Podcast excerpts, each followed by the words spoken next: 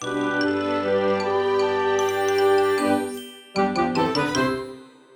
ローツーザーメン皆さんこんにちは。ドイツ語講師の小町です。はい、クリスマスも終わってですね、なかなかこう、年末感が出てきた今日この頃だと思うんですけど、皆さんいかがお過ごしでしょうか？私はですね、もうザ年末っていう感じで、まだレッスンはですね、一応明日火曜日まであるんですけど、で、多分まあレッスン納めしても仕事自体はやってるかなと思うんですけど、でもなんか心がね、もう年末年始っていうお正月がもうね、始まっている気分です。で、なんでかっていうとですね、そのボランティアの関係で関西に帰ってきているんですけど、ついでにまあ帰省ということで、そのまま実家に来ています。なのでもうクリスマスからずっと実家にいてですね、こうあんまりなんていうのかな、家族実家で過ごしているとこうなんかクリスマス感もないし、お正月感もあんまりないんですけど、でもやっぱこうね、落ち着くなっていう感じで日々過ごしています。そんな今日なんですけど、今日はですね、今年最後、2020年最後のポッドキャストになるんですね。なので、こう、もうね、年内の振り返りをせずにはいられないということで、2020年の振り返りをしていこうと思います。はい。一人なんですけどね、でも聞いている皆さんと一緒にちょっとこう振り返っていけたらいいなと思っています。大きく分けてですね、二つにカテゴリー分けしていました。仕事についてとプライベートについてっていう二つに分けて考えていました。まあ仕事っていうのがですね、多分このポッドキャストを聞いている皆さんならご存知であろうフォルモントのこと。で、プライベートっていうのはもう完全に私個人のプライベートの話ですよね。プライベート興味ある人がいるかわからないんですけど、まあ割と私的なこともこのポッドキャストでは言っているかなと思うので、まあね、こう、楽しみながら、こう一人の人生を聞いてもらえたらいいのかなと思っています。こういう一年の振り返りのことをドイツ語で Jahresrückblick っていう風に言います。Jahresrückblick ですね。で、まあそのまんまなんですけど意味はもう覚えておくと結構いいんじゃないかなと思うので、今日はですね、この心躍るドイツ語講座 Jahresrückblick auf 2020やっていこうと思います。2020っていうのはですね、ちなみに2020って言います。このね、1000っていうのはね、英語の thousand と混ざって、thousand って読む人がすごく多いんですけど、thousand です。A です。あじゃなくて A になります。なので、えー、2020ですね。それではですね、今からどんどんヤーヘスルックプリックやっていこうと思うので、自分はどうだったなとか聞きながらね、考えてみてもらえると結構一緒に楽しめるんじゃないかなと思っています。それではよかったら今日も最後まで聞いてください。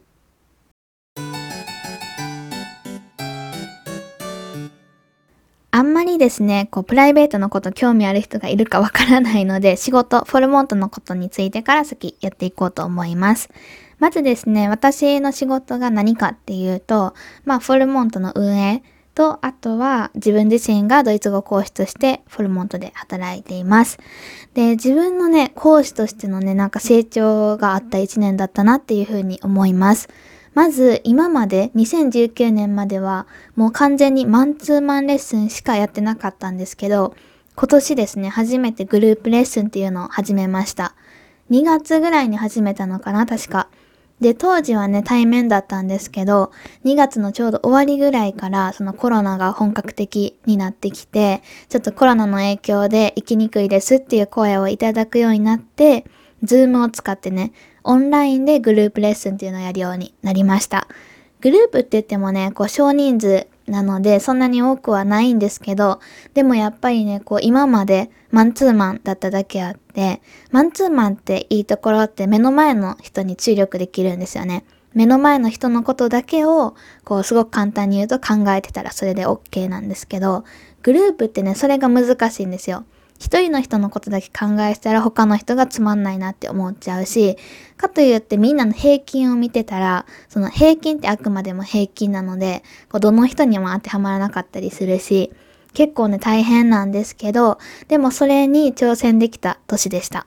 で、挑戦しただけじゃなくて、きちんとそれをですね、自分のやりやすいやり方っていうのを見つけて、で、今はもう毎月ですね、何かしらこうクラス持つようになっていきました。それはね、本当に私のこの講師人生の中で、まだまだそんなにこう、ベテラン、ベテランではあるけど、ね、あの、年数的にね、長くやっているわけではないんですけど、こう新たな領域に挑戦できた年だったなと思っています。で、そこでですね、結構そのグループで教えるっていうのもそうだし、マンツーマンっていうのもそうだし、フォルモントのね、講師の人も結構こういうタイプの先生が多かったりするんですけど、今まで結構ね、気を張って授業することが多かったんですよね。なんか授業の準備っていう面でもそうだし、授業中っていうのもそうだし、こうレッスンをしなきゃっていう意識が自分の中ですごく強くって、で、自分の中でこ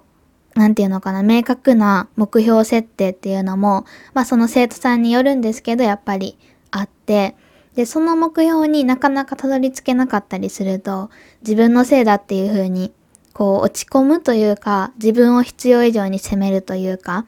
私は多分その傾向がまだ少ない方だと思うんですけど、でも結構ね、フォルモントの先生とかの相談聞いてたらそういう人って多いです。で、私も全くそのタイプじゃないってわけではなくて、結構こうね、気を使ってというか、その気を必要以上に張りながら授業していることが多かったのかなと思うんですけど、なんかのきっかけでね、これも別に今年の初めからそうだったわけじゃなくて、半ばぐらいかな、ちょっとこうグループレッスンに慣れてきたあたりから、そのもっと自分が楽しんでやっていいんだなっていうのをわかるようになりました。もともとまあね、教えるのは好きな方だったので、別にその教えることが楽しくなかったとかそういうわけではないんですけど、でも必要以上に気を張りすぎていたのかなって思った場面があって、で、そこからですね、そのいい意味でちょっと自分の肩の力を抜いて、レッスンとかができるようになったなって感じます。そのすごく普通の話題でも、限られた時間の中でたくさん教えなきゃこうたくさん吸収してもらわなきゃお金も払ってもらってるしっていう思いがすごく強かったんですけど、それだけじゃなくて自分の例えばこう教えてもらっていた学生時代とか振り返った時に楽しかった授業とかこう受けてよかったなって思う授業って何もその授業自体の質が高かったのももちろんね、あるんですけど、でもそれ以上に例えばその先生が、あの、多分別に試験とかには必要ないけど、何かこう楽しそうに現地の事情を教えてくれたりとか、もっと裏話を教えてくれたりとか、そういった授業っていうのもあったなと思ったし、あと教室全体の雰囲気が良かった授業っていうのは、やっぱり面白かったなと思うし、そういうですね、初心を忘れていたわけではないんですけど、改めてこう振り返って、あ、もっと自分も肩の力抜いていいかもって思うようになりました。もちろん何かね、こう試験に合格しないとその先のステップに進めないみたいな人に対しては、の授業授業した授業をね、こう受けてもらわないとなかなかそこに行くまでにね、こう本当に楽しくやってていける人っていないので、あの、割とね、こちら側もたくさんミスを指摘したりしていかないといけないんですけど、そうじゃない人、趣味でやっている人とかだったら、まあそこまで、なんていうのかな、自分の理想を上げすぎないというか、目標設定をちょっと高くしすぎてたのかなっていう反省も少ししました。やっぱり教えている私の立場としては、その教えた分だけね、例えば一回言ったことを一回で吸収してくれてる生徒さんがいたらすごく嬉しいわけですよ。でも別にそれが自分できてたかって問い直したら、そんなこともないなと。言われたことを何回も教えてもらわないと覚えれないことだってたくさんあったし、だから、その、なんていうのかな、自分自身がちょっと先生に近寄りすぎてたのかなとも思い出して、もちろんそれも大事なんですけど、その一人のね、人間対人間の人としての部分も、もう少し似せてもいいのかなと思うようになりました。で、結構だから、まあ、受けている生徒さんがね、どう感じたかは全然わからないんですけど、私の中ではレッスンがちょっとこうラフになったんじゃないかなと思っています。やる内容とかは全然ラフになってないんですけど、むしろその教えるね、あの、経験が重なれば重なるほど、やっぱりこう、なんていうのかな、効率的に教えることができるようにはなってきてて、それもまたね、成長だなと思うし、そうじゃない部分ですよね。例えば普通の話をする時とか、ドイツ語で日常会話をする時とか、か結構ね、そのレッスンっていうのじゃなくて、自分自身が一人の人とドイツ語で話しているっていう意識が、割とこうできるようになってきたのかなと思います。なんかね、真面目に考えすぎてしまう癖があるので、もう少し肩の力がね、来年はね、もう少し抜いてもいいんじゃないかなと思うんですけど、うん。抜くっていうのはその手を抜くって意味じゃなくて、雰囲気的な意味ですよね。はい。そういうのをちょっとね、こう、もう少しね、頑張っていけたらいいなと思っています。っていうのが私の講師としての成長ですよね。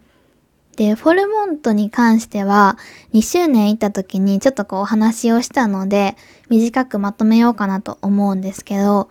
なんかね、いろんな人と仕事の面で関われた年だったなと思います。多分、皆さんが一番想像してる人って講師の人たちだと思うんですけど、もちろん講師の人たちもすごくありがたいことに増えたし、本当にそれは嬉しかったし、面談とかね、基本的に全部私がやってるんですけど、いろんな人と出会えるのは嬉しかったし、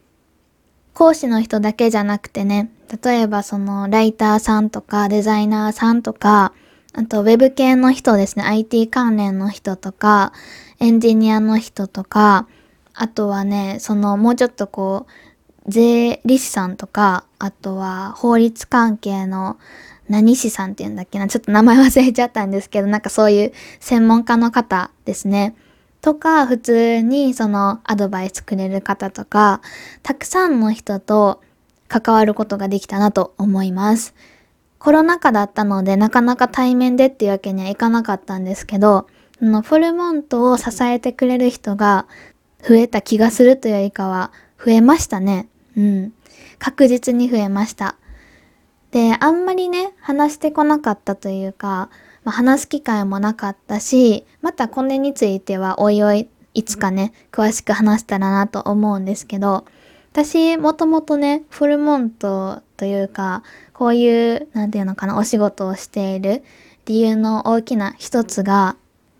人と働くのがめちゃくちゃ苦手なんですよ。なんかその、人と働くってどういうことかっていうと、学校とかで言うとグループワークっていうやつですよね。グループワークとかめっちゃ苦手で。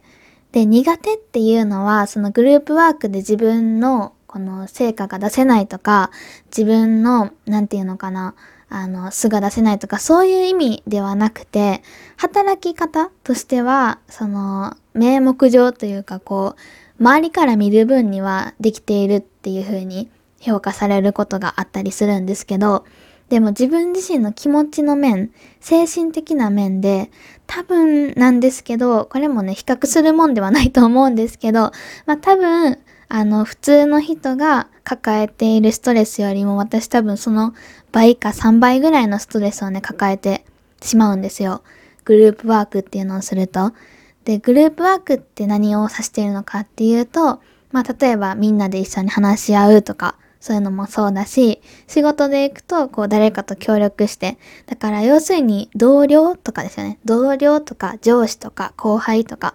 もうそういったグループっていうのがもともとすごく苦手で、学校生活っていうのもすごく、なんていうのかな、苦手ではなかったんですけど、集団生活できるんだけど、心のストレスがね、すごいんですよね。で、これあんまりね、理解されないというか、まあみんなそうでしょみたいな感じで思われることが多いんですけど、多分なんだけど、その、なんていうのかな、普通ってことはあまり使いたくないんですけど、平均よりも私は多分そういったストレスを集団の中で感じやすい傾向にあるんじゃないかなっていうのをずっとちっちゃい時から思っていて、だからずっとですね、学生時代の将来の夢っていうのが、会社とかに属さずに働くだったんですよね。で、それぐらい、あの もう、これぐらい、本当に、それが将来の夢になるぐらい、私、グループっていうのとか集団っていうのが苦手で、で、ね、あの、そんな私がフォルモントを始めてしまいましてですね、フォルモント自体はすごく好きだし、あの、やっていることにもすごく自信を持ってやっていて、誇りだし、すごく楽しいし、なんですけど、でもすごく怖かったんですよ、初めの方。何が怖かったかっていうと、2019年って私が大体滑って一人でやってたんですね。事務作業からホームページからもうその他すべて私一人でやっていました。本当にあれはね、私が一人で全てやっていました。もちろんいろんな人の支えあってなんですけど、でも基本的には全部一人でやっていました。2019年あたりからですね、まああたりからというか、社会人になって、初めの2ヶ月ぐらいは良かったんですけど、3ヶ月超えたあたりぐらいから、これ私一人でやってたらいつか終わってしまうなっていうのを思い始めました。当時からですね、結構フォルモンと大きくなる成長スピードが速くって、で、それはすごくありがたかった反面、どうしようどうしようどうしようっていう風に不安な気持ちっていうのも同時にすごくありました。なんでかっていうと、私一人でやってたら多分どこかで自爆して、あの、続けれなくなってしまう。で、私が止まってしまったらフォルモントは止まるっていう、もうね、サステイナブルと真逆の世界だったので、このままじゃダメだなっていう。で、それを回避するにはもう選択肢は2つしかなくて、1つがフォルモントを止めてしまう。だから今自分のキャパシティ内で止めてしまうこと。で、もう1つが私だけでやるんじゃなくて、他の人も巻き込みながら、いろんな人ともっと協力しながらやっていくっていう二つの選択肢が、まあすごくね、こう0か100かみたいな極端なんですけど、ありました。ドイツ語勉強っていう可能性を広げたくて、フォルモントやってたり、自分自身が講師やってたりするので、一つ目の選択肢は絶対取りたくなくて、じゃあ必然的に残るのは二つ目の他の人と協力しながらになるんですよね。で、ここで不安だったのが私が言ったようにすごくストレスを感じてしまう傾向にあるんですね。グループとか、まあ人と働いたりとか、人と関わるっていうことにすごくストレスを感じやすいタイプなので、それですごく悩んでいたいというか大丈夫かなっていう不安な気持ちが多かったです。2019年内は、私がもうそれが怖すぎて、なんかどうなるかがわからなさすぎて、不安で怖くて、もうそれが一番の悩みの種だったので、それぐらい悩むぐらいなら、まあ今、こう、無理に実行に移さずに、とりあえず解決できそうなところ、人がいりそうなところはシステムで解決していこうと思って、いろんなね、こうシステムを組んだりとかして、なんとか私が実質になっているんだけど、機械とかにこういろんなね、式とか覚えさせることで回避しようというか解決しようっていう風に頑張っていました。2020年になってフォルモントがコロナ禍になってありがたいことでですね、こう逆の需要っていうのかな、その需要が増えたんですよね、今まで以上に。で、多くなって、あ、やばい、このままじゃダメだっていう風に気がつき始めました。そのシステムだけで解決できるような規模ではなくなってきたんですね。で、そこでもう初めてきちんと自分と向き合って、で、他の人を巻き込みながらというかこう、協力を得ながら働いていくっていう選択肢を得たわけなんですけど、なんとかね、無事に終わってよかったなっていうほっとしている気持ちの方が大きいです。特に大きなトラブルもなく、自分が思っていたよりも割と全てスムーズに進むことができて、自分が思っているよりも他の人と協力するっていうことは悪いことって思ってる気持ちはないんだけど、なんていうのかな、そのダメなことというか、あの、ストレスなことではないのかもしれないっていうのに気づけたとしてもありました。で、ね、そうですね。それは結構大きな気づきだったなと思います。だからこの調子で少しずつ少しずつ、まだ多分ですね、ガッてやるとかは無理なので、今もほとんどですね、関わってるって言っても、まあ結構多いんですけど、でもすごく密に関わる人はいないんですね。たくさんの人たちにたくさんの業務をそれぞれ振り当てて頑張ってもらっているっていう感じで、だからたくさんの人とコミュニケーションは取るんだけど、任せている業務の範囲内っていうのはすごく狭いことがほとんどで。なので、本当はですね、その同じぐらい熱意を持って、フォルモントのもはや運営ぐらい私と同じような立場としてやってくれる人が欲しいなっていうのは思ったりするんですけど、そこにね、まだこう、たどり着けそうにないので、私の心的に。だからもう少しですね、2021年はその辺をね、なんとかしていけたらいいなって思えています。というわけでですね、これがこう仕事のあの1年の振り返りだったんですけど、まあそうまとめしてみると、グループレッスンができるようになって嬉しかったこと。で、力が抜けるようになって、肩の力が少し抜けるようになって、なんかこの自分のですね、理想としているレッスンに少し近づけたこと。あとは、他の人と協力するっていうことを少し学べたというか、あの、今まで怖くて避けてきたものにきちんと向き合うことができたっていうのが大きかったですね。はい、2021年も頑張っていこうと思います。皆さんもですね、フォルモンとこれからもどうぞよろしくお願いいたします。さて、次です。プライベートの話行こうかなと思います。プライベートで一番大きかったのが、これプライベートかね、仕事かどっちかわからないんですけど、このポッドキャストです。もうこのポッドキャストね、週2配信で3月から毎週やってきたわけなんですけど、一回も休んでいないと思うんですけど、すごくね、生活の中で大きかったですね。ポッドキャストを本格的に始めたもう1年目なので、ザ1年目なので、で、今ですね、もう90近くなっていると思うんですけど、あの、エピソード数が。それだけやってきたんだなっていう、こう、びっくりの気持ちでいっぱいです。はじめはね、正直いつまで続くかなとか思ってたんですけど、でも結構本格的なマイク買ったりとか、あと、週にね、しっかりこう配信したりとか、で、ほとんどないんですけど、でも一回だけ、リケとドイツ人の友達と一緒にコラボできたりとか、そういうのがあって、そういった面でも、ポッドキャストっていうのに、すごくこう、救われた年だったなと思います。すごく楽しくて、もともとね、聞く側が好きで、今もずっと好きなんですけど、配信者側もすごく楽しくて、本当に楽しくやらせていただいています。リスナーさんが増えたのも嬉しいし、再生回数が多いのはもちろん嬉しいんですけど、一番嬉しかったのは、聞いてくれているリスナーさんがメッセージをくれたりしたことが一番嬉しかったです。例えば YouTube とかってコメント欄があるじゃないですか。ないし、で、ポッドキャストってそういういいねとかもなかったりするんですけど、でもそういうのないのが私はすごく好きなんですけどね。そういった意味で、なんかなかなか相手の顔が見づらい状況だったんですよ。どんな人が聞いてるのかな。数字としてはこれだけの人が聞いてますよっていうのが見えるんですけど、聞いてる人は実際どんなこと考えてるのかなとか、どう思ってるのかなとか、どうしていったらいいかなっていうのが全く見えない状況だったので、でもそんな中でもですね、こう、連絡できるフォームをね、こう設けたりしたらそこから連絡が来るようになったりして、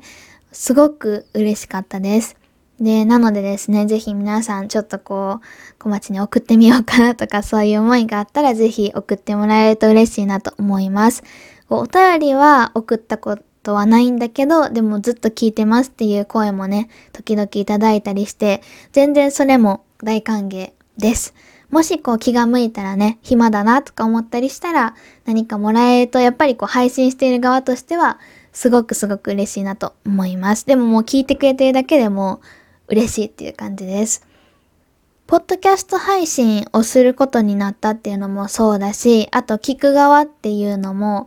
もうほとんど毎日ポッドキャスト何かしら聞いてたなと思います。自分のポッドキャストはね、あんまり聞き返さないんですけど、でも他のポッドキャストは毎日聞いてたし、で、聞いて散歩したりするっていうのも毎日の日課の一つでした。それをやってる時がすごく楽しくて、ポッドキャストを聞いて散歩に行く時、ポッドキャストを聞きながら料理をする時、大体この二つかな選択肢なんですけど、この二つをしている時がもうすごく幸せで、心の底からなんていうのかな、あ、生きてるなって感じるっていうか、どこで感じてるんだって話なんですけど、でも本当に私は、ポッドキャストに活かされてるんだなって思った年でした。これからもですね、こう無理ない限りで続けていこうと思うのでよかったらね、皆さん聞いてもらえると嬉しいなと思います。あとね、こんなテーマで話してほしいとか何かあればそれもね、教えてもらえると嬉しいです。あとね、大きな変化が2つあって、まず1つ目が、筋トレ始めました、今年。筋トレの話とか全然しなかったと思うんですけど、筋トレね、私今年始めて、最近ね、ちょっと引っ越しとかが挟まったので、あの、続かなかったんですけど、2、3ヶ月、3ヶ月ぐらい毎日、本当に休まずにやっていました。で、そのおかげで腹筋がね、結構ついたんですよ。で、割れるために今は 頑張っているんですけど、私の顔をね、知っている人は、あの、わかると思うんですけど、いかにも腹筋とか割れてなさそうな顔なんですね。スポーツもできなさそうな顔。で、で、実際できないんですけど、あんまり。でも、こういう見た目で割れてたら、すごいなんか、面白くないと思って なので、腹筋割ろうと今頑張っています。来年はね、割れたっていう報告が皆さんにできるように頑張りますね。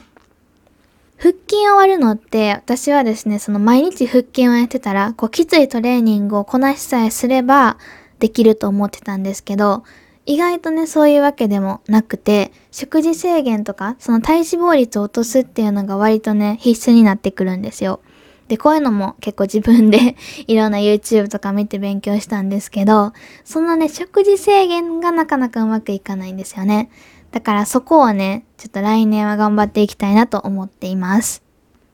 で、この食事制限をするにあたって、自分の食生活の見直しっていうのもやりました。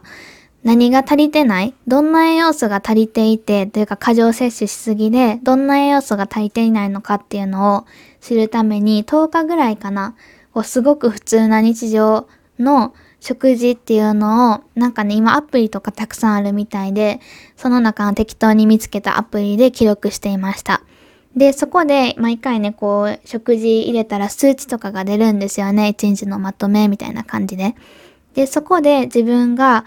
なんか、私的には結構バランスよく取れてるんじゃないかなと思ってたんですけど、全然そんなことなくて、まずそこでびっくりする。で、それをやったことによって、自分の傾向ですかね、その食生活の傾向っていうのを知ることができて、で、補えてない栄養素っていうのはサプリとかを使って取るようになりました。錠剤、タブレットかな？私結構飲んでいます。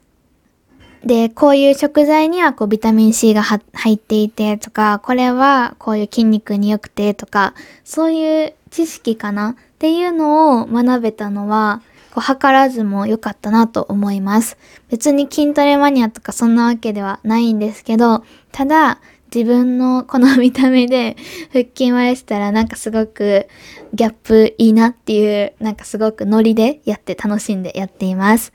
このポッドキャストでもよく言っているんですけど、ドイツ語学習って筋トレと同じような感じで、やればやるほど伸びていくし、やらなければ伸びないんですよね。で、むしろまあ落ち、衰えていくんですけど、本当にまさにそれだなっていうのを筋トレでね、体感している途中です。筋トレ仲間が欲しいので、よかったら皆さんですね、もしこういうのいいですよとかあったら、こういう食材いいですよとかあったら教えてほしいです。なんかね、おすすめのプロテインを私は知りたいです。なんか飲みやすい、あんまり癖が強くないプロテイン。でもなんかプロテインの中にもホエイとかなんかいろいろ種類があるので、その辺からまだあんまりよくわかってないんですけど、その辺もね、ちょっと来年挑戦できたらいいなと思っています。もう何の話だっていう感じなんですけど、無理やりドイツ学習と筋トレは同じっていうところに今ね、頑張ってつなげています。ラストです。引っ越しをして家が変わりました。これもすごく自分の中で大きな変化でしたね。引っ越せるぐらいになれたっていうのも嬉しかったし、普通に家が変わったっていうのも嬉しかったです。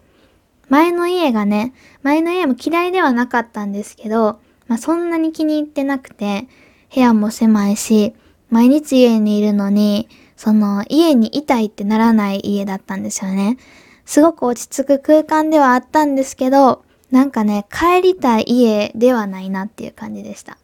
今の家ね、すごく気に入っていて、帰りたい家なんですよ。帰りたい家に住むっていうのが私の当面の目標だったんですけど、それ達成できました。大阪とかで一人暮らししてた時も帰りたい家じゃなかったんですよね。まあ汚かったからなんですけど、片付けろって話なんですけど、まあとか、あとドイツで一人暮らししてた時も、家自体は好きだったんだけど、帰りたい家ではなかったですね。まあそれはね、一人が寂しかったっていうのが大きいんですけど、今もね、引っ越した先の新しい家、帰りたいなって思う家なんですよ。私、今東京じゃなくて神戸、地元に帰ってきているんですけど、帰りたいなって思いますもんね。まあ家族がいるのでね、こっちに。その面ではこっちで当分過ごしたいなとも思うんですけど、家だけ見たら、ああ、やっぱりあの家にしてよかったなって毎日思っています。結構今までって、例えば大阪とドイツ、あと前の東京の家かな、この3拠点で私は生活をしてたことが、親元を離れて生活したのはこの3拠点なんですけど、どこをとっても前の人が使っていたもの、まあこれはドイツかなとか、あと実家から持ってきたものとか、人から譲り受けたものっていうのを基本的に使うことが多かったです。まああんまりお金もね、なかったのでね、学生だったり、社会人1年目だったりで。で、その辺を一回全部、あのね、これ関西弁らしいんですけど、皿にしたんですよ。皿ってわかりますか？皆さん。これ私はね、関西弁って聞いたことがあるんですけど、要するに、あの、新品ってことです。一回、もう気持ちのリセットっていう意味を込めて、あと普通に結構ね、古いものをたくさん使っていて、引っ越し屋さんにも、これ変えた方がいいですよって言われるぐらいだったりしたので、一回新規一点、もう本当に100%全てではないんですけど、80%ぐらいのものを買い替えました。買い替えたのもそうだし、あとはですね、普通にその新しく買い足したっていうものもあるし、もう捨ててしまって新しいのは買い直してないっていうのもあるんですけど、なので、すごくあの新しい経験でしたね。人から譲り受けるとか、実家から持ってくるっていうのじゃなくて、自分のお金で物を買うっていう。で、引っ越しとかね、家具とかって結構高いと思うので、それだけのお金をまあ短期間に出すっていうのは初めての経験でしたね、プライベートで。そういう意味で、すごくそのものに対する自分自身の責任感が増えたというか、もちろんお金をたくさん使うことになってしまって、あ、結構節約しなきゃなって感じている部分ではあるんですけど、でも、買ってよかったなって思うことの方が多いです。それは自分でその自分のものを決めるっていう経験をできたのもそうだし、自分のお金を使うことによって、そのものを大切にしようっていう意識がね、もともとまあ、そういうのなくても、そういうのお金を使ってなくても持てたら最高だと思うんですけど、なかなかやっぱりね、こう、やっぱり人からもらったものだしっていう言い訳ができてしまうと思うんですよね。で、そういう言い訳ができないので、もう全部自分の良くも悪くも自分の責任っていう意味で、そういった言い訳を一切なしにして、自分でこのものを買う、買った、大切に使おうっていう意識がめちゃくちゃ芽生えました。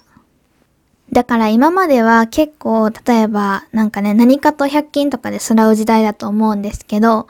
もう結構使うものも100均とかで買ったりしてすぐ壊れてとかいうのあったりしたんですけど、100均もね、いいものたくさん扱ってはいるんですけど、